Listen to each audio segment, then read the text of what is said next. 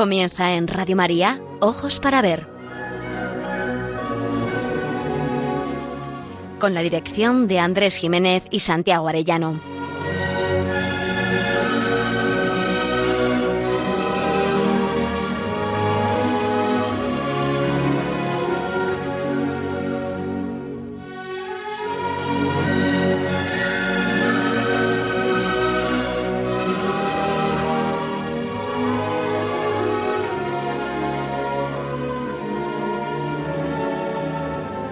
Buenos días, queridos oyentes, y Santa Semana.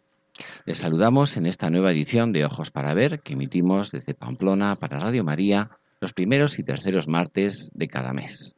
Es un programa realizado por Santiago Arellano y Andrés Jiménez y cuenta con el control técnico, la cálida voz y la ayuda moral de nuestro querido Miguel Ángel Irigaray.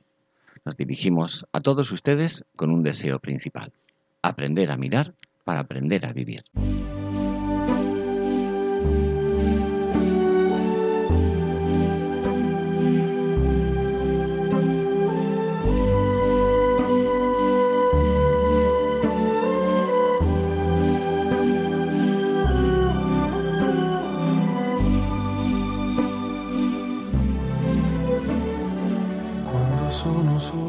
Muy buenos días, querido Santiago, Santa Semana. Muy buenos días. ¿Qué tal? Cuéntanos. ¿Cómo Pues, estás? Buenos ¿Qué nos- días a todos, porque entramos en uno de los momentos gloriosos del creyente. Esta Semana Santa y encima con un sol espléndido que aunque se nube en algún momento es igual, no ocultará el esplendor que esperamos, ¿verdad? Así es. Porque va a ser Va la ser resurrección el, de el Cristo. domingo va a ser algo inigualable. Ese sol que viene de lo alto para iluminar a los que están en tinieblas y en sombra de muerte. ¡Plaf! Esa mañana aparecerá. Porque hoy es martes santo, Miguel Ángel. Miguel Ángel y radio oyentes, hoy es martes santo. Miguel Ángel, salúdanos también, ya que estamos los tres. Yo pretendía pasar discretito, pero no me dejáis. Buenas- No buenos días. Buenos días a Buenos todos. días. Santa Semana, Miguel Ángel. Igualmente. ¿Por qué?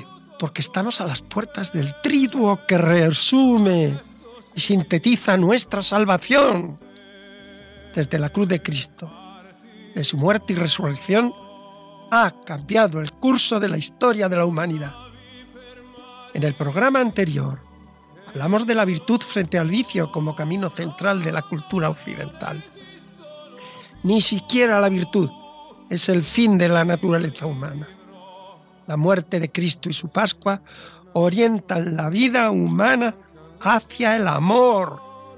La virtud se convierte en un medio como escalón o camino irrenunciable para alcanzar nuestra propia plenitud, que no se llama gloria, ni fortuna, ni ambición, sino amor. La vocación del ser humano es el amor. Su camino de crecimiento es el amor.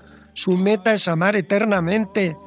Venimos a este mundo con una sola tarea, aprender a amar. Y por eso, al atardecer de la vida, el examen versará sobre el amor.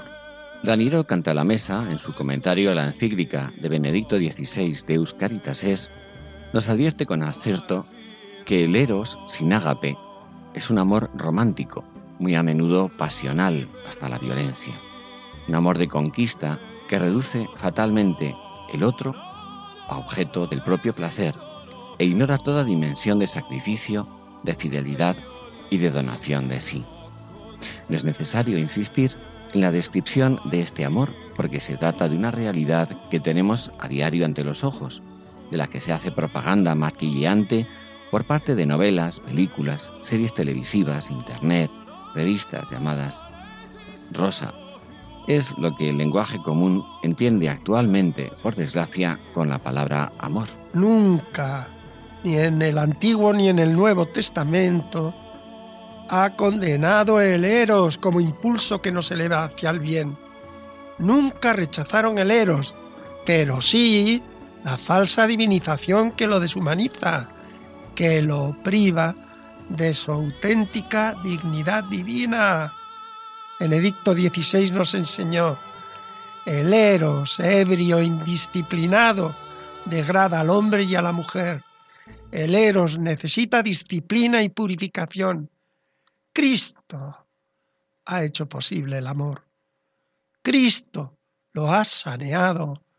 Exige donación y entrega exclusividad para siempre, porque el amor tiende a la eternidad. Busca y ansía el bien del amado. Al mirar el corazón traspasado de Cristo, se nos está desvelando el camino del amor, porque Dios es amor. Porque Dios no ha dejado de amar a los seres que Él mismo creó a su imagen y semejanza. El gozo de la Pascua cristiana es el himno más grandioso al amor, la belleza más sublime.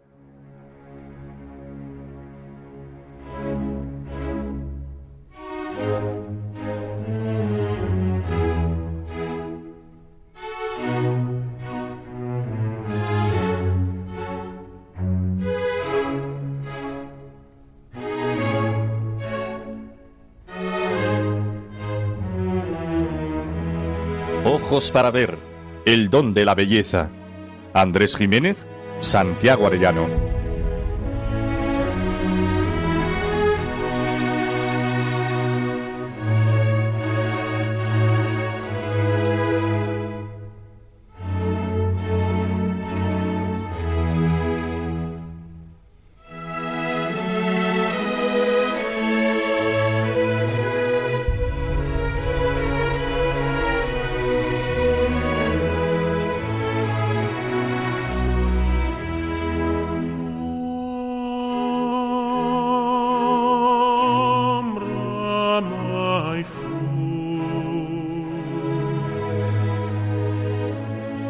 Uno de los asuntos más hermosos y elementales de la antropología cristiana es el tema de la gracia. ¿No será que como en las acciones complicadas de las comedias de enredo, cuando parece que no hay salida lógica, aparece lo que llaman los técnicos un deus ex machina de lo alto y santo y bueno, resuelto el enigma y galimatías? Pues no. La gracia no es un término inventado por los teólogos para poner nombre a algo no perceptible por los sentidos, ni un truco de magia verbal que saca una blanca paloma de la chistera vacía de la nostalgia de infinito. Nuestra naturaleza herida conserva inclinaciones desordenadas. Humano hace referencia a humus, tierra. Alude a un aspecto biológico en el que no hay libertad, determinado por su propia realidad material, que perfectamente hubiera servido para formar una piedra, un árbol o un animal, pero no ha sido así. Los griegos intuyeron que había en cada ser humano algo superior, un alma racional.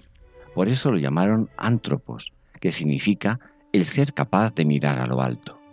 Incluso llegaron a adivinar la existencia de un bien absoluto en la nostalgia de infinito que puede aparecer, que aparece en todo ser humano. Genofonte, en la mejor tradición occidental, no duda en presentar el camino de la virtud como alternativa.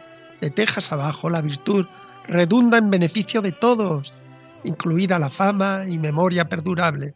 El vicio adormece y atrofia cuanto la esperanza despierta en la humanidad. La buena nueva de Cristo elevó las perspectivas y miras de la humanidad sin renunciar a seguir siendo terrenal y a levantar su mirada a lo alto, se invitó al ser humano, por la muerte de Cristo, a ser hijo adoptivo del cielo, a ser hijo de Dios. A la naturaleza se le abrieron sendas hacia la inmortalidad, hacia la eternidad, y al ser fronterizo, hombre y mujer de tierra y espíritu, que es el ser humano, se le prometió, tras de la muerte y la resurrección, la vida eterna, el cielo. ¿Puede haber para el ser humano algo más consolador, más bello y prodigioso? Por solo eso, la belleza del ser humano, aun del más desvalido o deforme, supera por su dignidad a toda la creación. Este es el mayor don de belleza que el mismo Dios nos ha concedido. La naturaleza entró en la vida transformante de la gracia. La novedad cristiana no se reduce a una renovación metodológica para lograr los ideales griegos y romanos. Asume sin ambigüedades la tradición clásica.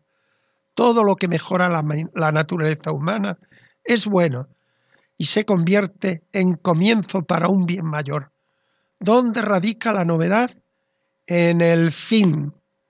La antropología clásica estaba orientada a lograr un ser humano nacido para la tierra, aquí y ahora, transitorio, con un borroso destino de inmortalidad que llamaban el Hades.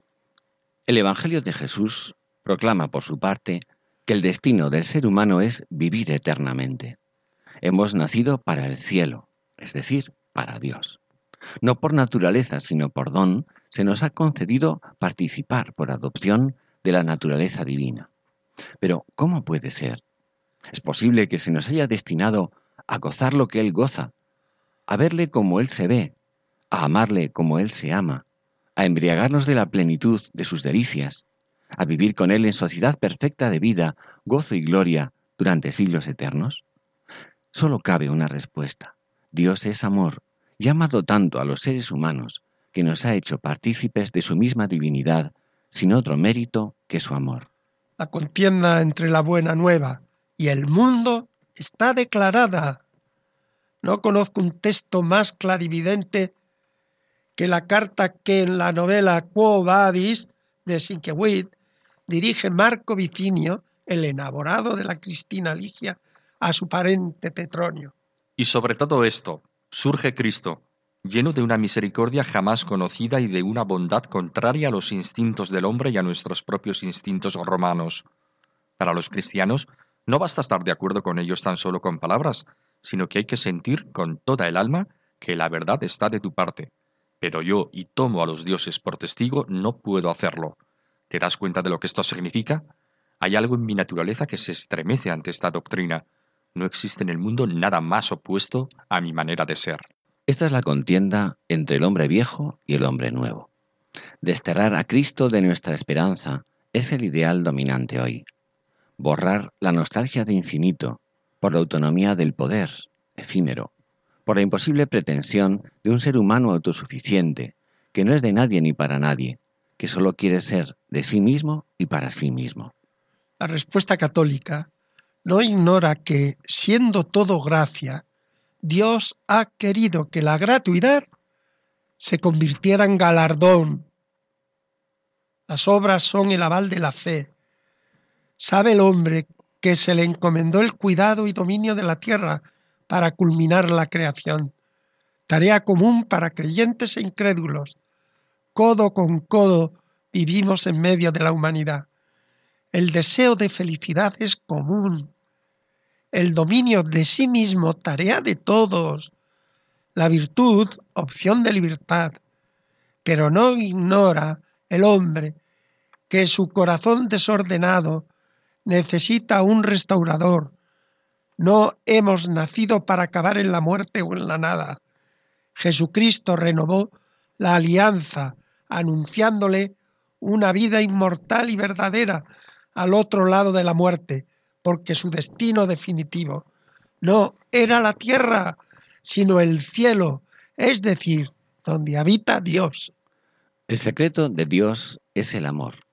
Y en este amor se descifra el misterio del hombre. No hay en la mente y en el amor de Dios economía de mercado. Todo es gratuito, todo es gracia, algo que sobrepasa lo natural. El motor de la virtud no es la voluntad como impulso de poder o de control, sino como cauce para amar. El amor es el fin de la existencia. Aprender a amar es la meta de la voluntad. La buena nueva no es que los dioses se parecen a los hombres al modo de los mitos paganos, sino que el hombre es imagen y semejanza de Dios. La vida en el aquí y ahora del tiempo tiene medida de eternidad. Cada instante en que el amor me envuelve en la acción de cada día, me libra de escorias y cultiva la semejanza con Dios. Es en la tierra cuando hay que desenterrar nuestra semejanza con Dios. Por eso, al final de la vida, el juicio versará sobre el amor. Ni siquiera la virtud es un fin. La virtud, por sí misma, puede atiborrarse de autosuficiencia y vanidad. Es necesaria, sí, pero solo el amor nos va elevando a Dios. Sobre la naturaleza se asienta la gracia, infusión de lo que falta a nuestra naturaleza. Este es el secreto del hombre nuevo que avala la fe y lo confirman los santos. Dios no ha olvidado al hombre, lo ama.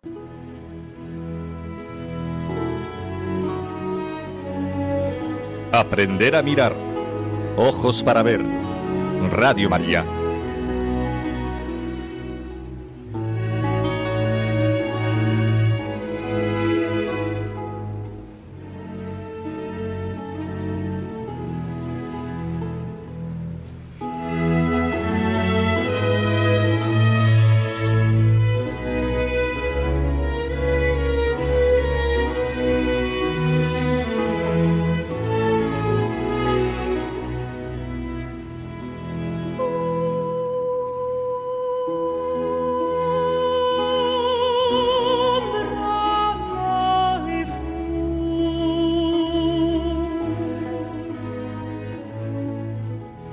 Volvemos a lo que más queremos en literatura, a mi amigo llamado Miguel de Cervantes. Hay una novelilla que se nos ha olvidado, que se llama La Galatea, la primera que escribió y que me he visto obligado estos días a releerla y me ha entusiasmado. Y entonces, con ayuda de mi buen amigo Andrés, con el que tengo mis tertulias literarias, y filosóficas. Y filosóficas, que, casi es sinónimo para el buen lector. Para Santiago, sí. La forma y está al servicio de el contenido. Busco la verdad en todo. Y si está bien dicha, estamos en la literatura. La Galatea, 1585. La verdad es que he echado mano para su lectura de un trabajillo que me ha gustado muchísimo, doña Jimena Gamba Corradine, de la Universidad Nacional de Colombia. Me sirve de ayuda. No la voy a leer en sus grandes afirmaciones, pero su obra hacia una lectura de la teoría neoplatónica del amor en la Galatea puede orientarnos a entender mejor esta obra olvidada. Sitúa la autora la novela en la estela de la tradición renacentista del amor desde Marsilio Vicino, León Hebreo o Pedro Bembo, tratando de acomodar a la misma a la mirada cristiana. Son el banquete de Platón, el núcleo, raíz de todo. No podemos detenernos ni en la tesis ni siquiera en los aspectos más llamativos. Pero sí que es muy interesante recordar que Marsilio Ficino, Ficino se acerca al platonismo para intentar restaurar la fractura que le impide a la humanidad poder alzarse hasta Dios. El amor es así, dice la tratadista, esta apetencia que surge en el mundo de regresar a Dios, de reintegrarse a la fuente de donde emerge la belleza y la bondad. De esta manera, en Ficino, el amor es la fuerza o el rapto que impulsa a cerrar la brecha que se extiende entre Dios y los hombres. Por su condición humanista, Ficino redime el estado caído y desgraciado que algunos habían adjudicado al hombre y en vez de concebirlo como esencialmente pecador, considera que puede ser saldado mediante el amor. Según el neoplatonismo, la contemplación de la belleza física, expresión de la belleza divina que Dios imparte por el universo, es motor inicial del sentimiento amoroso y así impulso hacia la trascendencia. De esta manera, para los pastores de la Galatea, la belleza física es apenas un medio a través del cual se asciende hacia la contemplación de la belleza de Dios y en último término hacia el reencuentro con Dios.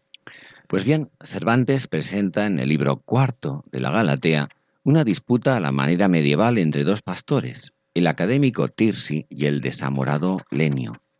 A través de los discursos en boca de Tirsi, Cervantes propone una mirada más realista del amor contraria al idealismo de Lenio, y sostiene que todo amor es bueno, que puede ser malo el modo como lo concebimos y realizamos. La perversión está en nuestro corazón. Tirsi asegura que cualquier tipo de amor, incluso el amor sensual, es aceptable y necesario siempre y cuando no esté acompañado de deseos perniciosos, lascivos y mal colocados, como dice, porque el amor honesto siempre fue es y ha de ser limpio, sencillo, puro y divino, y que sólo en Dios para y sosiega. Y se refiere al amor provechoso y al deleitable. El amor provechoso que busca una utilidad, por ser como es natural, no puede ni debe condenarse, ni menos aún el deleitable, por ser más natural incluso que el provechoso. Cervantes recuerda por boca de Tirsi que el Creador nos puso como guía prudente la razón y como lugar del amor el matrimonio honesto. En él, los tres amores, el amor de entrega, el provechoso y el deleitable, deben llevarnos al encuentro del bien, con mayúscula, Dios mismo, Dios inmortal y puro en nuestro mortal amor. La mirada profunda del creyente Miguel de Cervantes la podemos ver en el giro que va a dar en ese aprender a mirar que en su texto vamos a poder aprender nada menos que en la nueva lectura que hace de la imagen de Cupido. ¿Recordáis el, Cupido como un niño tuerto que va con un arco que es el que dispara las flechas del amor? Así nos lo han presentado siempre. Pues mirad cómo lo reinterpreta por boca del pastor Tirsi, cómo lo reinterpreta Cervantes. A la interpretación que diste de la figura de, de Cupido, estoy por decir que va a estar engañado en ella, como en casi en las demás cosas que contra el amor has dicho.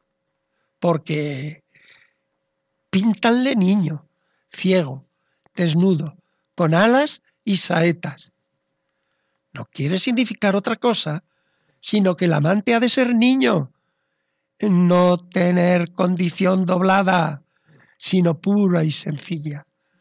Ha de ser ciego a todo cualquier otro objeto que se le ofreciere, si no es aquel a quien ya supo mirar y entregarse.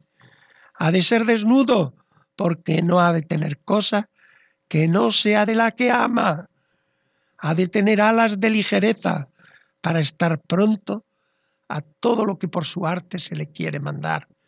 Píntanle con saetas, porque la llaga del enamorado pecho ha de ser profunda y secreta y que apenas se descubra sino a la misma causa que ha de remediarla, que el amor hiera con dos saetas, las cuales obran en diferentes maneras, es darnos a entender que en el perfecto amor no ha de haber medio de querer y no querer en un mismo punto, sino que el amante ha de amar enteramente, sin mezcla de alguna tibieza.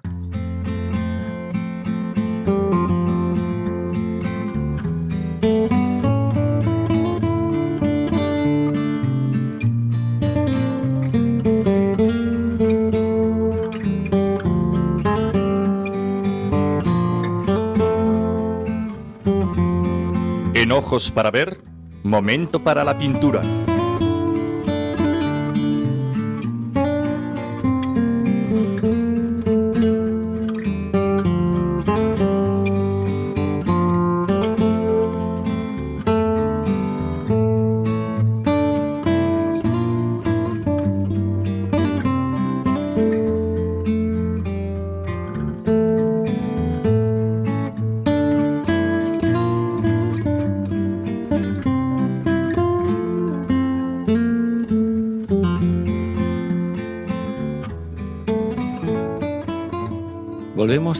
Nuestro rincón de la pintura un cuadro pintado por Bartolomé Esteban Murillo, su Cristo crucificado.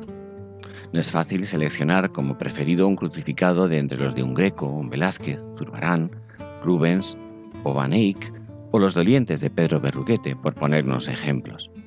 A nuestro tema de hoy, la llamada de Dios a la humanidad para asumir su vocación al amor, que eleva nuestra condición humana de terrenal a divina, nos ha parecido que le encajaba esa mirada de Murillo sobre un Cristo clavado en la cruz, que siendo amable y hasta compasiva, oculta las estridencias del estremecimiento del dolor y de la sangre.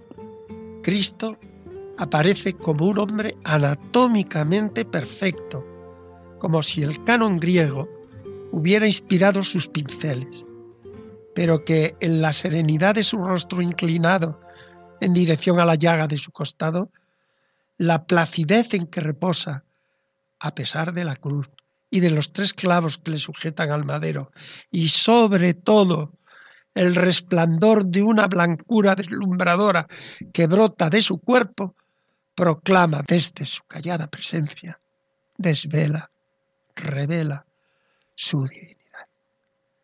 El contraste entre el fondo oscuro y hasta tenebroso y la luz irradiante de su hermoso cuerpo proclama no el horror de la muerte, ni siquiera la victoria, solo sobre la muerte, representada en la calavera que figura al pie de la cruz, sino que se nos está desvelando una nueva humanidad cuya clave será frente al hombre viejo sujeto a todas las pasiones, el hombre nuevo que ha aprendido y ha prendido en su alma un nuevo modo de amar, vivir hasta desvivirse, morir a todo para que se haga evidente la luz divina de un amor que supera la misma muerte. Al Cristo muerto de Murillo le falta tan solo desclavarse del madero donde está serenamente inmovilizado para seguir irradiando la luz que en su cuerpo muerto fosforece, si se nos permite decirlo así, en el estallido luminoso de la resurrección. La prueba evidente es el sacrificio, la sangre y los padecimientos, pero la redención no nos la alcanzó el dolor, nos la alcanzó el amor, esa luz divina que ni la muerte ha podido apagar. Nos amó hasta el extremo. Murillo es el pintor barroco que mejor representa el nuevo lenguaje de la fe. El cuadro se encuentra en el Museo del Prado. Se pintó entre 1675 y 80. Se trata de un óleo sobre lienzo no muy grande, 71 por 54 centímetros, dentro del arte del barroco español, pero con los rasgos que definen y, diferencian a Murillo, sobre todo en la última etapa de su trayectoria, en la que asimila la manera de trabajar de Herrera al Mozo con sus transparencias y juegos de contraluces tomados de Van Dyck, Rubens y la escuela veneciana. Otra de las características de este nuevo estilo será el empleo de sutiles graduaciones lumínicas con las que consigue crear una sensacional perspectiva aérea, acompañada del empleo de tonalidades transparentes y efectos luminosos resplandecientes. Subrayan los estudiosos de, de Murillo que el empleo de una pincelada suelta y ligera es característica y define esta última etapa de su arte creador.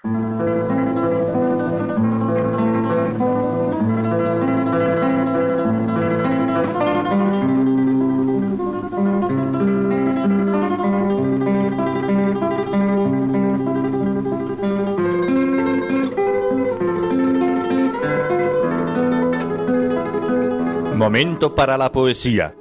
Ojos para ver. Radio María.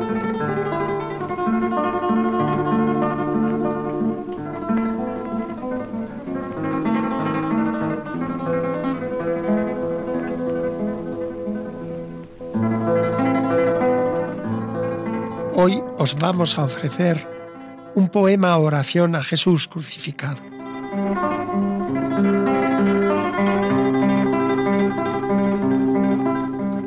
Aquí me tienes, mi Señor, postrado, mirando con espanto tu figura, tú que resumes toda la hermosura, hecho una llaga y en la cruz clavado.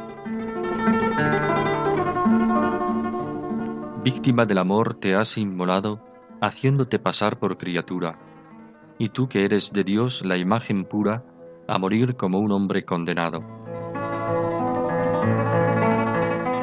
Hiere mi corazón con tus dolores, hiérele sin piedad como enemigo, y abráseme la sed de tus ardores. Porque yo tengo por mi gran castigo que sepa tu verdad y tus amores, y no me muera en un morir contigo.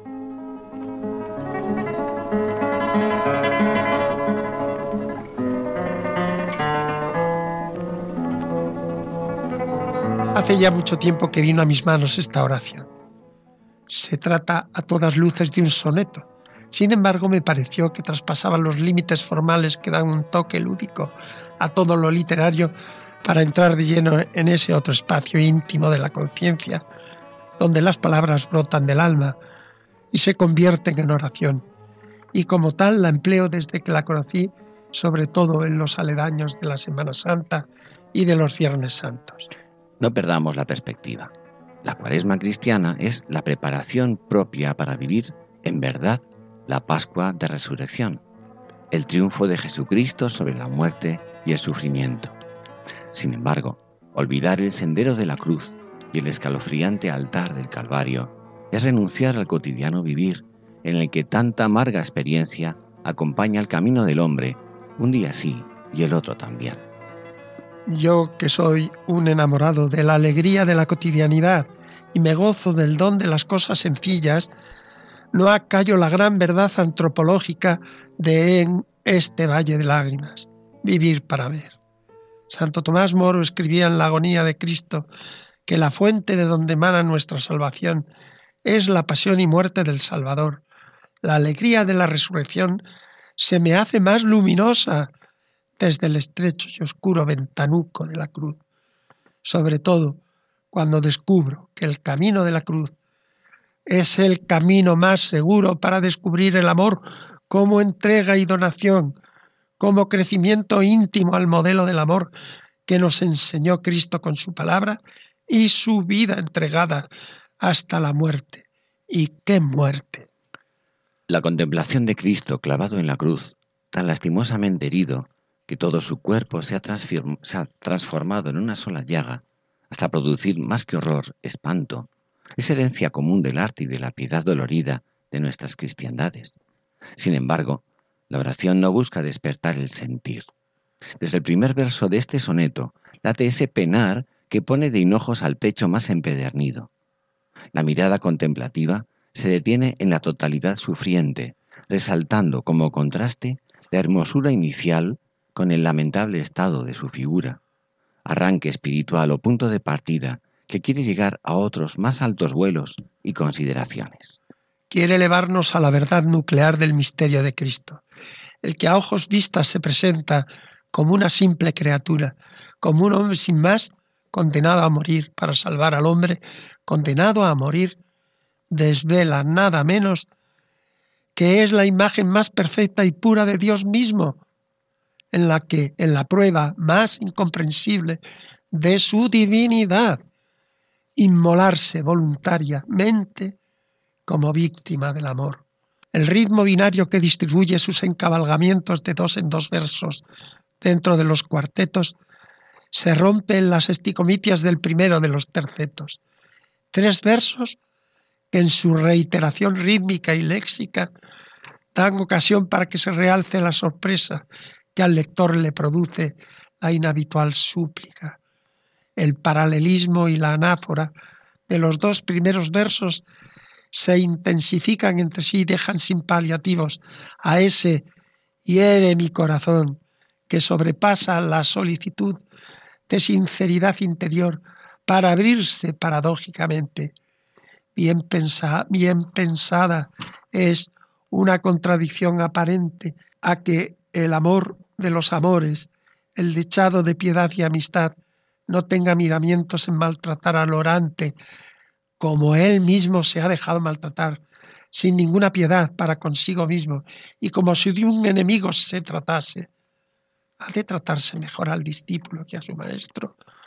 Algo parecido ocurre con la palabra castigo, referido al más bondadoso y misterioso de los hombres. El último terceto cierra y desvela la causa de tan dura súplica. Sin duda se trata de una contemplación, pero no para mover a piedad, sino a verdad. Porque yo tengo, por mi gran castigo, que sepa tu verdad y tus amores. El porqué antilírico abre el desenlace con la recidumbre de los argumentos incontestables. Hay un porqué para suplicarle al Señor un tratamiento cruel y despiadado. ¿Existe un dolor más intenso que el dolor físico? Sí, es esa frialdad del alma que nos puede permitir saber, conocer, definir y hablar de los amores y verdades de Cristo, pero sin aproximarnos ni de lejos a esa imitación de Cristo, a ese asemejarse a Él, a esa identidad por la que San Pablo podía exclamar, no soy yo, es Cristo quien vive en mí. Las aliteraciones han aparecido en algunos versos, como en las eses del y abráseme la sed de tus ardores. pero ninguno tan rotundo como el último verso por el juego léxico de las polípotes o derivación del muera en un morir, reforzado por la literación de los sonidos nasálicos y con el eco apasionado del terciano tema de la muerte por amor. No carece el soneto de artificio, pero me llega al alma cuando su decir convierte mi recitar en oración.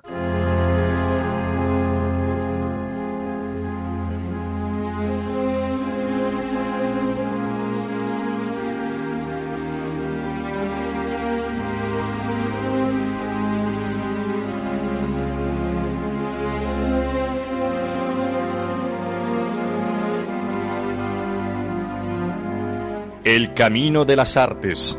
Ojos para ver.